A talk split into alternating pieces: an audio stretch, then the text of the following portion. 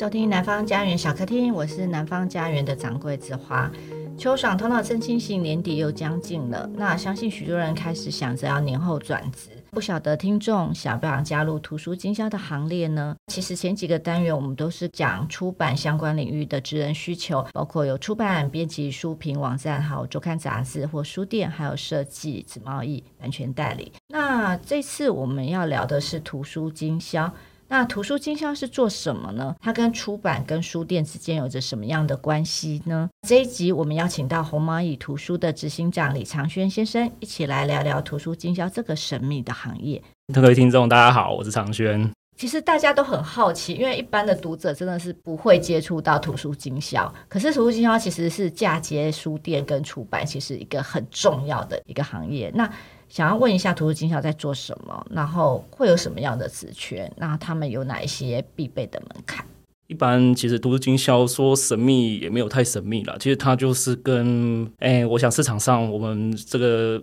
产销分离的的年代，东西制作出来到通路，总是会有需要中间商去购买。因为我们现在其实很难想象，你自己种菜种了菜，自己再拿到市场去卖，这个过程是多么的辛苦，这样子，所以才开始在商业的发展过程中，开始会有所谓的中盘商、大盘商，或到现在到图书的话，我们都称为经销商。快经销商的话，在过去的年代，一般来讲是做发行工作。所谓发行工作，就是刚刚提到的出版社制造出好的书籍商品，然后书籍商品透过经经销商放到书店通路去，这样子，或书店通路也透过经销商来跟各式各样的出版社去拿取货品。假设书店需要一百种书籍，它需要一一去对一百家出版社，还是对一家经销商方便呢？还所以才会有经销商这个工作出来，这样子。后在这个经销商的工作范围内，我想大概分为三个部分。这代理发行，也就是刚刚提到的经销商最主要的一个工作，把书籍发行到市面上的书店里面去。后来在近十年来啦，因为发行工作慢慢的已经开始在消退，因为书店也没这么多了嘛，所以经销商开始有衍生新的工作。这边我是自己把它定义为这叫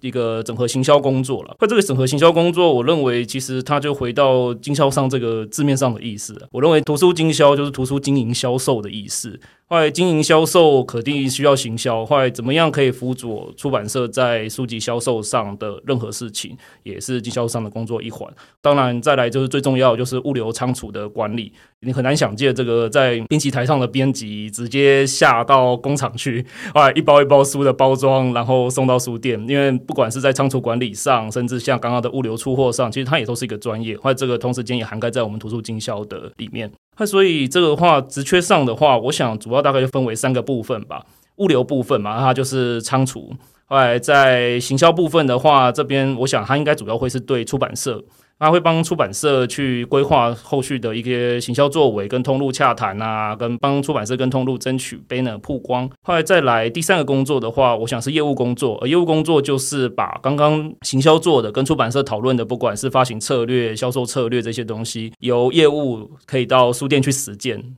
对，或者所以业务就会变得特别辛苦了，然后就会一步一步的到书店去，去把刚刚提到的事情去完成嘛。哎，所以我想这大概主要就是三个工作。后来至于提到说有什么必备门槛，嗯，我原则上我觉得没有门槛呐。这个我觉得经销商硬要讲有有门槛的话，大概就是你如果有兴趣的话，跨过你心理大门的那个门槛吧。你如果愿意跨过那个门槛，那。其实它基本上是没有什么限制，也没有什么特别说需要什么专业的。那我可以问两个问题，就是说，一个是你们有没有曾经在出版界服务的编辑等等，然后后来到经销这边来工作的？有啊，这个状况其实偶尔发生的时候，其实很有趣，因为他会在经销商这边看到。产业几乎是幕后的工作了。我常常都讲说，我们就是幕后的影子员这样子，对，我们就帮忙辅佐那些在台前亮丽的东西的完成的那个。其实我觉得很像是像不管是电影拍摄啊、电视剧拍摄，其实那些后面的工班啊、那些大哥都是非常的辛苦。而其实经销商也是在做这样子的事情，对啊。所以编辑到了经销商，有时候都会有更深的体悟和学习啊。那第二个问题就是想问，就是说，因为其实现在的书店越来越分众。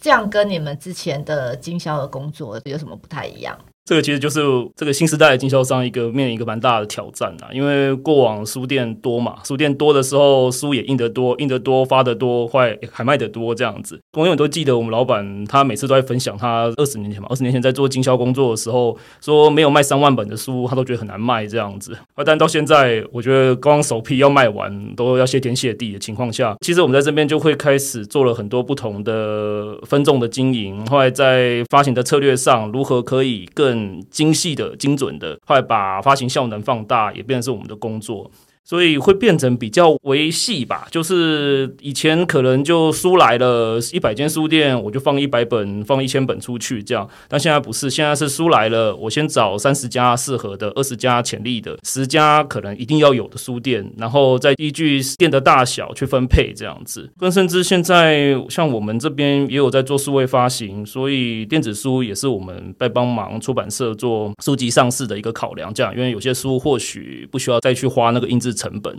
先走电子通路也是一个办法，这样子。那我觉得你们有做数位发行，其实我觉得还挺不错。因为像包括我自己，因为我自己的发行其实是另外一家，他就没有做数位经销，对，所以我就变成是，这有时候在处理工作上就会搞混，就是说哦，书籍找你，不小心电子书想要行销活动的时候也找他，然后因为有时候我们几家店其实会一起做活动。有一点说，嗯，哦，我只能书找你，然后我电子书可能另外我自己找，因为我是直网，我可能就直网跟谁合作这样。那我觉得蛮有趣。刚刚你提到就是说，可能分店的大小，或者说书的类别类型，然后分三十、二十、十。大概七八年前吧，我会自己把我自己南方自己的书，可能在哪些书店会卖的，或是哪些的通路会卖的比较好的，或怎么样，然后比较适合哪一种，哪一类型的书适合哪一种。那我这里就会分书店，就分 A。B、C，那 A、B 不是说哦，他卖的特别好或怎么样，而是说适不适合。那譬如说，可能 C 它是属于比较学术类的，那可能我社科类就放在那边。所以我觉得。我不晓得其他的出版社，因为刚刚我听到您这边讲，我就觉得哎，蛮有趣的。就是其实我们也是这样子想，因为这样子能控制，因为毕竟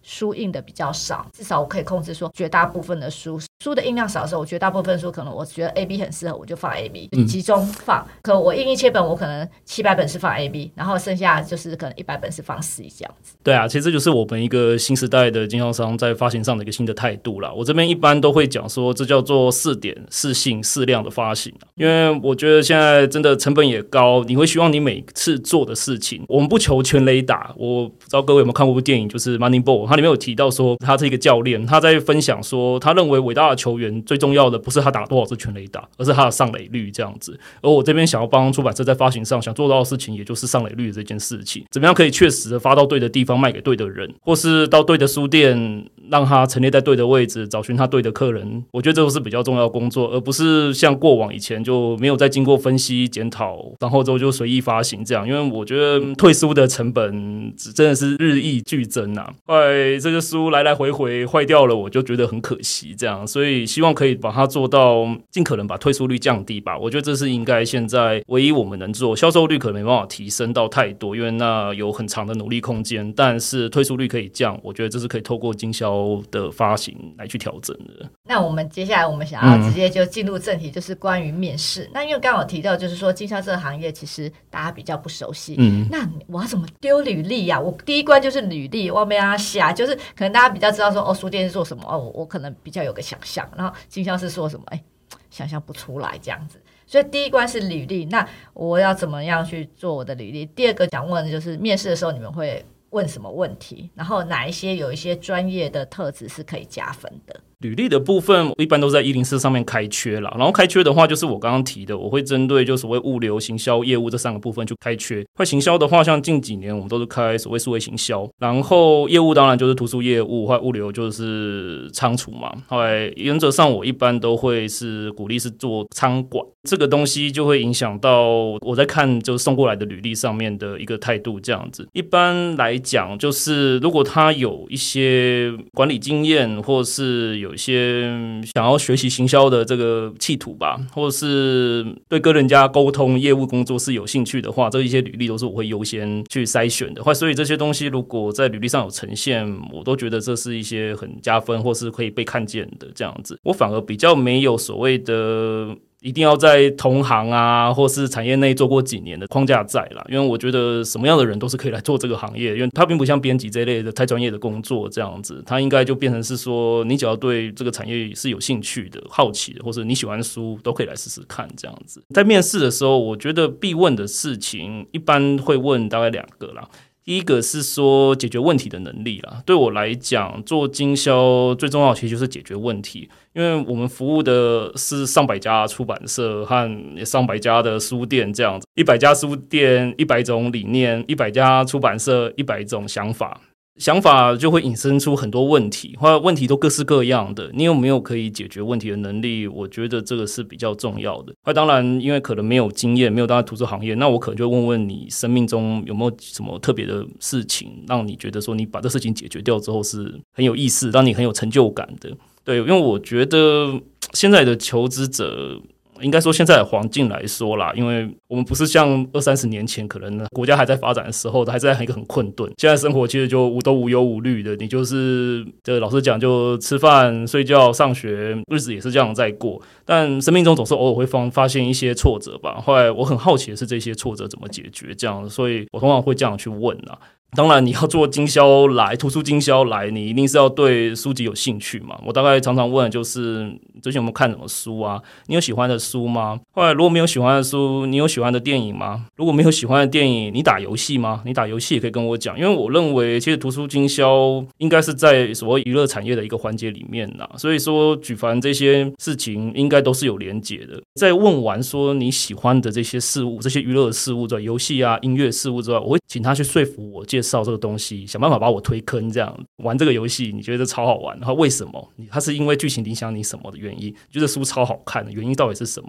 电影超好看的音乐，对，去当个推坑者，你要怎么样去推荐我？这样，那当然我会跟他们交流，因为其实有时候都会听到一些很酷的事情，或是知道一些哦，原来还有这个东西在市场上这样，所以我觉得这有时候。你说问世的话，呃，有时候我觉得我对劳资双方的关系感觉上，我觉得是平衡的啦，所以我觉得是一个互相交流和学习的过程。对啊，我常常是面试完，然后我可能会鼓励他去做别的事情，或是觉得他可能更适合去走编辑，那编辑我可能建议他先到出版集团，或是到什么样去尝试，甚至有时候到后来，如果知道他大概可以在一次的面试中大概知道他的兴趣的时候，我也会推跟他去读书这样子，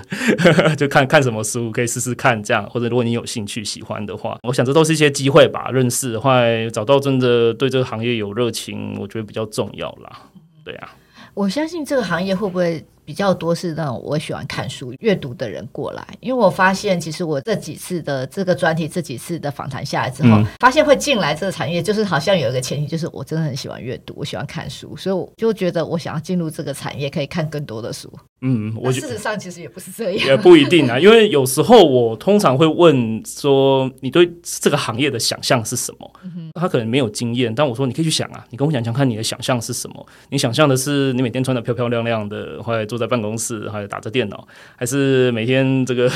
流着汗，然后在搬着书，还是你就像在书店一样，文质彬彬的推着书车，把书一本一本放在书架上？你对这个行业的想象是什么？然后进而从。我图书经销能给他的工作的场域，还有可以在帮助他的职能发展上去给他一些现实的鼓励了。我觉得我一般都说，我觉得很比较残忍啊，因为有时候会直接把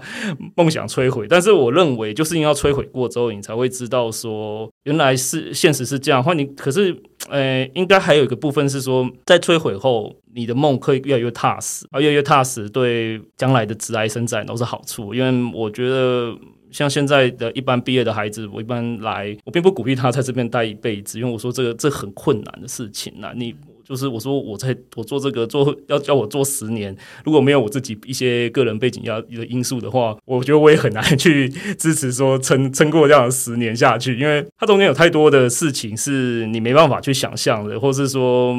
真的是很没有很不快乐的事情这样子。但是有时候他就他讲个比较老的派的话，就他就是像牡蛎一样吧，就总之这个沙子久了久了会变珍珠嘛，会变了珍珠之后，你开始就会爱上这个行业。对我来讲，在面试的过程中。或是在接下来的训练啊，或者是在教育当中，其实我们都希望的是可以让他们慢慢的爱上这个行业了，然后进而把这行业当成志业了。后来目前来讲，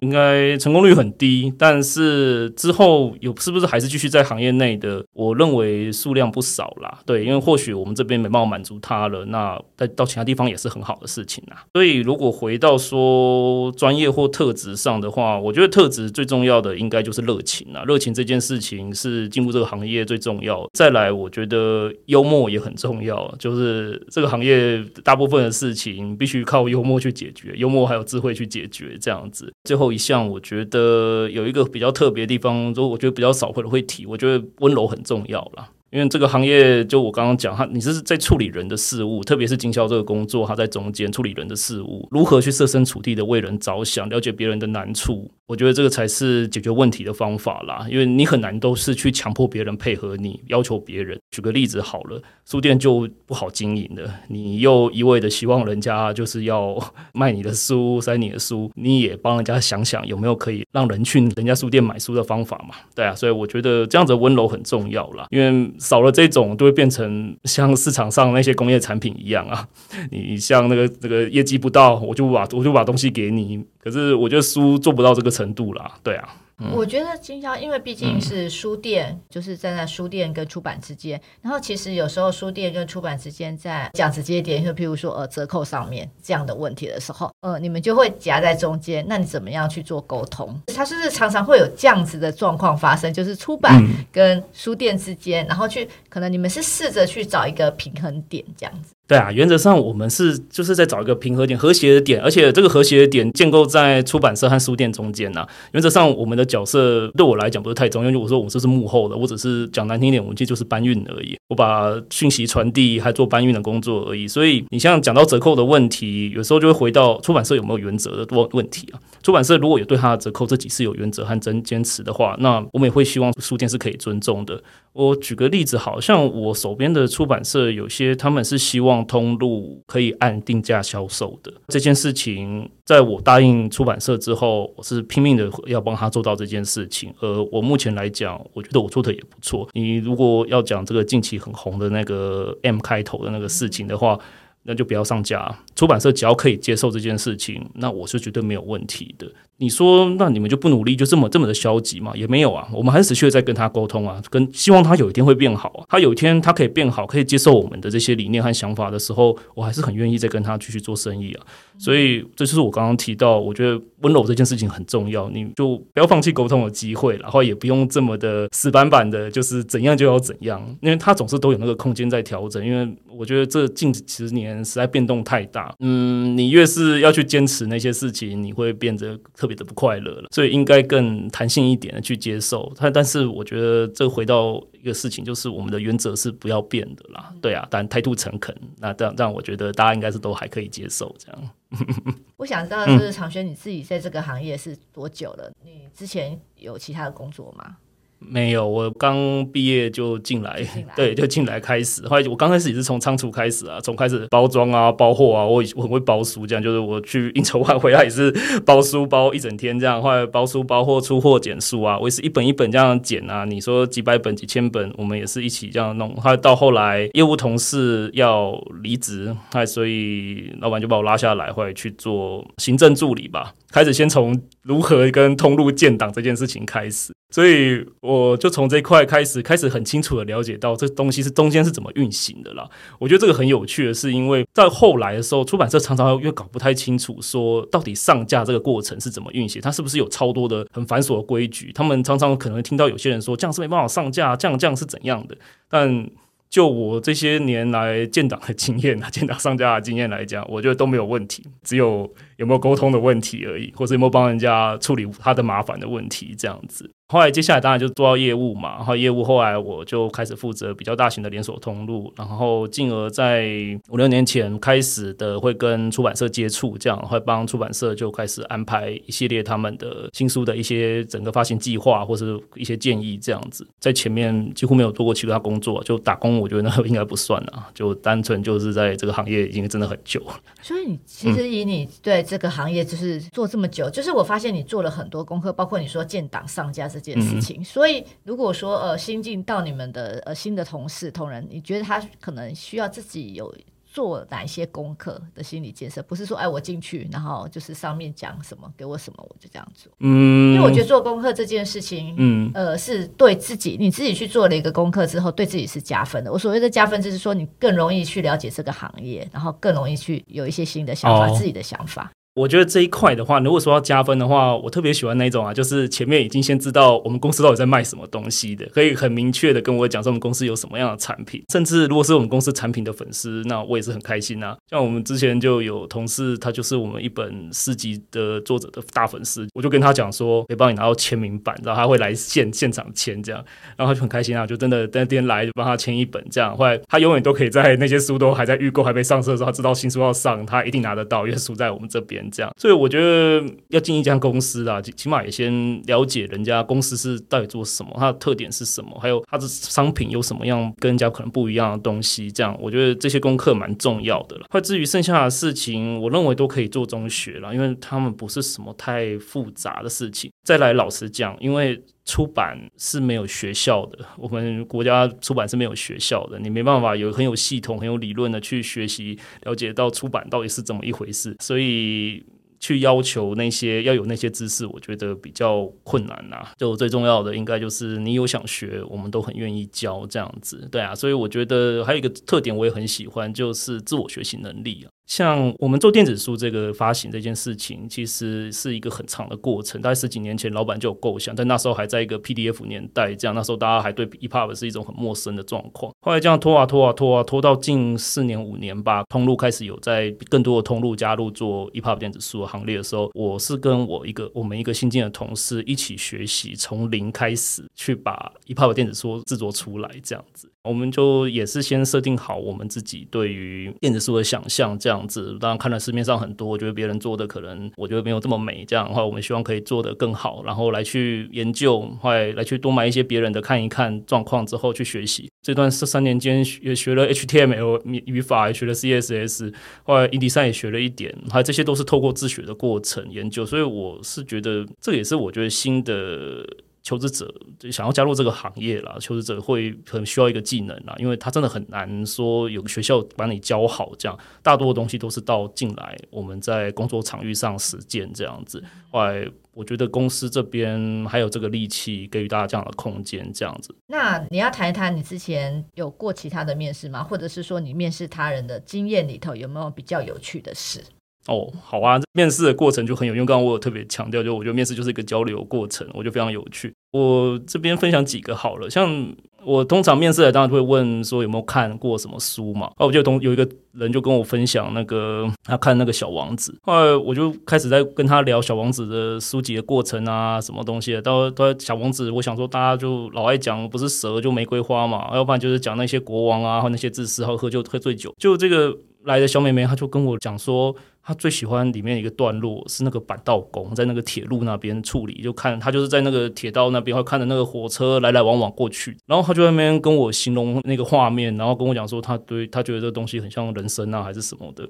就我们追求很多东西很盲目啊，都没有看过窗外的风景啊。我永远都记得那时候听完这些话之后，当下我开始我就。定了一下，开始在反省自己的工作，这样会想说，我每天每天的发行工作就像那个火车一样，要咻的过一些书都回来。我从来没有看过那个窗外的风景，就是这个书是不是还有其他的机会，而不是只是都希望把它就是送到店里面去发一次发个六百啊七百，就让尽可能把它塞出去，这样回回来之后也没什么太多检讨啊，卖得好就卖得好，卖不好就卖不好，而不想说还可以再对它多做点什么。这样那个故事的最后面是有提到说，如果一个孩子他拿到一只熊啊。他就好好会把它珍惜着。如果有人把它拿走，他会很难过。我觉得就很像我们的工作啦。这个出版社把东西给我们发行，其实我们就像很像保姆这样子。后来这个东西如果有人不说它不好啊，或是就没有要接受它，我们当然会很难过。在这次面试完之后，我对我自己的工作是更重视了。然后这个 这个同事后来也有录取，后来就是跟刚刚我提到跟我一起协助做架构公司电子书发行这件事情的同事这样子。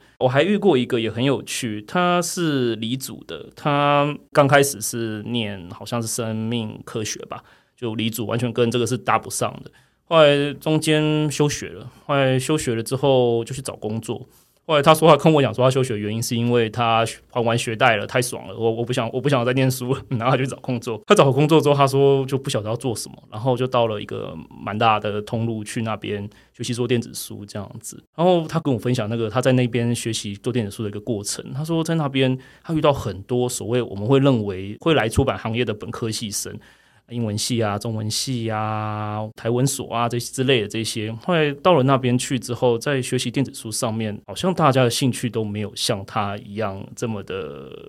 有兴趣，还是热情，可以坚持下去这样子。后来我的时候就在开始在反思下，就是在这一块，其实发现一个很有趣的事情，就为什么有好像是适合的人没兴趣，后来不太适合的人就有兴趣，这到底发生了什么样的一个奇怪的连接？这样子，这个状况。我目前还在研究啦，老实讲，因为我是觉得，那或许我们常常都忽略了那一些我们以为人家没兴趣的人吧，就是要怎么样引出人家的兴趣。他们一方面不只是对行业有兴趣，或许在书籍出版上，有时候我们去设定的 TA 受众。或许跟你想象中的不一样，这样子。这两次的面试经验是我蛮深刻的。还至于那个，我还问新人相不相信有独角兽啊之类的事情，这个我就不另外再细谈了。就我们通常都会问一些很奇怪的问题来去。激出他愿意分享的那个，因为大家有时候其实好像对面试都蛮害怕，但其实就像个朋友聊天一样，我一般都会鼓励他去讲他的想法跟看法啦。对，因为我对于他家有多少个人啊，或者他的学历其实都不是太有兴趣，我比较喜欢是他对世界有多好奇这件事情。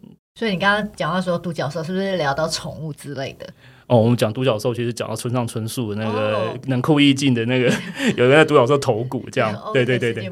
对对对对对，这每次的交流那种感受实在很难。我们通常都就是因为我都学会一个词，把那个我讲不出来的东西去取代，我叫无以名状这样子 来去形容那个感受这样。所以我觉得面试真的是好玩呐，后来也欢迎有兴趣的人可以来试试看，来聊聊天嘛。所以你刚刚有你讲到，其实我们就不限于就是。是一定要文学，嗯、一般我们都觉得文科，嗯、就刚刚你说的，嗯、呃，可能念中文系啊、台湾所啊、历史系啊，或者是图资等等这一个，嗯、呃，或者是外文系，嗯，对。然后可能理工科的，其实其实这个其实我也之前听一个老师讲过，他其实有去理主那边就是代课，然后他就会发现说，其实理工科的学生里头对于阅读的看法，一本书的阅读，他会跟你讨论不一样的点。其实我们一直觉得对理工有一个误解，是啊，对啊，这也是我觉得在这些经验中感受到也很深的，对啊，大家对世界有他自己的看法。看法。接下来想问一个问题，就是说对于图书经销领域的工作者，你有给他什么好的建议？想进这一行的？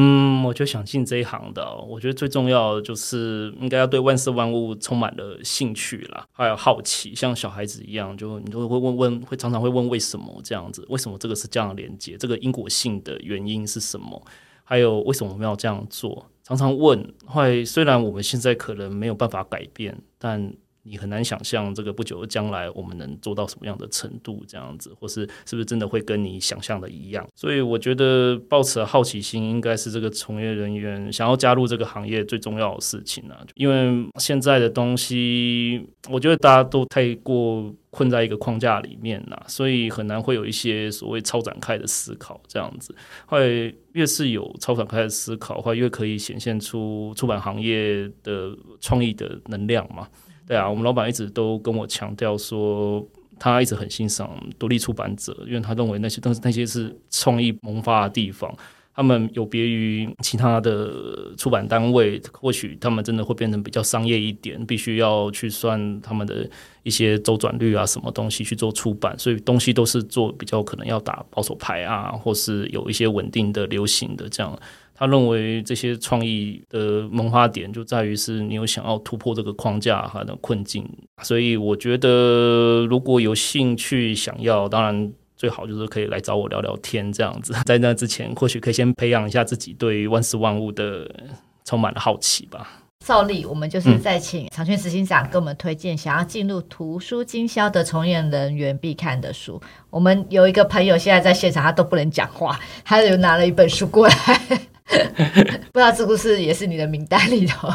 旁边那个书是一本关于书店经营入门的。对，我觉得图书经销应该离书店入门应该还算是两个专业领域了。而我这边会比较推的话，是我自己个人呐，因为我觉得如果要进图书经销，你可能几乎什么书都要看呐，不，其实不太能挑食，什么各种各样。因为像我们也是啊，你问我多艺要怎么考九百分，我也可以跟你讲啊。你跟我讲说你深科大目前你要什么理工要什么东西的，我会跟你讲什么什么书，或要或是什么东西，什么书是怎么用的这样子。呃，你要跟我聊心理励志啊，要跟我聊文学，要聊诗，我们也都是可以沟通的这样。所以我觉得应该什么书都要看，因为你在负责的出版社就白白种嘛，后来产品也白白种这样子，甚至你要跟我聊藏传佛教或是汉传佛教，我们其实也是没有什么问题这样。但我自己个人啊，我个人在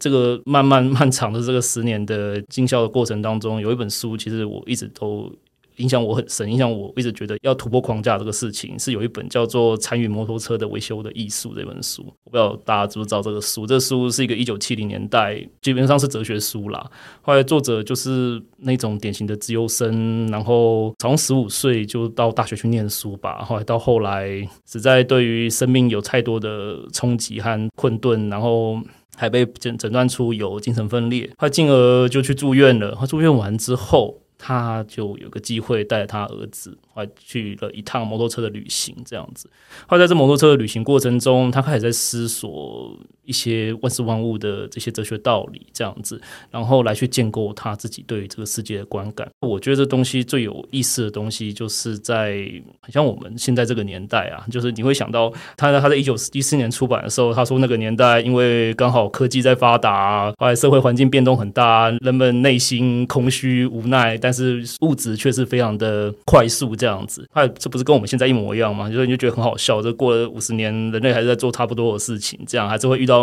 差不多的问题。后来这些问题的解决之道，嗯，讲到灵学可能就太过，但我觉得书就很像这东西中中要讲的，它也是一个在这样子一个困顿年代，它或许可以扮演的一个好的连接心灵的角色，这样子。对啊，因为这里面其实他一直强调一个东西，叫做心灵平静这样的事情。他认为只有心灵平静，才能把很多事情做好。东西会不好，可能都跟心灵平静有关系这样子。那所以我觉得这东西就很像我在做发行工作上啦。我常常也会遇到一些可能我真的没有把它做好的事情。后来在检讨的过程中，对自己可能会很多困顿，或对环境啊、产业啊都诸多抱怨这样。但回过头来想，好像应该先发自内心，先去检讨自己的一个价值观，或是自己的一个态度，哎，进而找到内心的平衡，后来再来去把它外显到外在的这个行为上面嘛，进而去改变现在的工作上的态度嘛，或是工作上的方法这样子。所以我其实觉得这个书蛮适合的啦，如果你真的对行业有兴趣的话。先看这个吧，我觉得先看这个东西进来，说不定可以再激发一些不一样的，也让你的思绪可以跳脱这个就是上班下班的事情嘛，让你可以往一种更有价值或更高层次的事情上面去，这样。我觉得这本书很有趣，真的很适合。就是其实我觉得不只是在工作中的人，其实我觉得如果你面对人生，或是面对自己未来要怎么走下去，或者是你有遇到什么坎的时候，其实我觉得都很适合看这本书。这是一个很棒的一本书。那我们非常谢谢那李长轩执行长，因为我觉得他今天就是跟我们分享了很多。那因为其实大家想要知道，就是图书经销是做什么？其实你知道书的最后面有一个版权页，读者如果因为大家手上书可以拿过。翻一下，然后其实版权页就是关于书的身份嘛、介绍等等，然后书名啊、作者啊、出版社，其实里头会有一个经销图书经销经销商是谁，所以你就可以知道说，其实他们真的很默默的在帮出版产业做很重要的事情，可是他们就是只是出现，这就是在版权。如果要特别去留意的话，其实我觉得大家可以回去翻翻自己的书，你就可以发现他们在哪里了。那呃，今天非常谢谢长轩执行长来上南方家园小客厅。那我们觉得希望透过这一集，大家对这个产业链会更清楚。那南方家园小客厅固定每周四更新最新的讯息，请见南方家园的脸书及 IG。如果有任何想法，欢迎随时留言讨论。我们下集见，拜拜。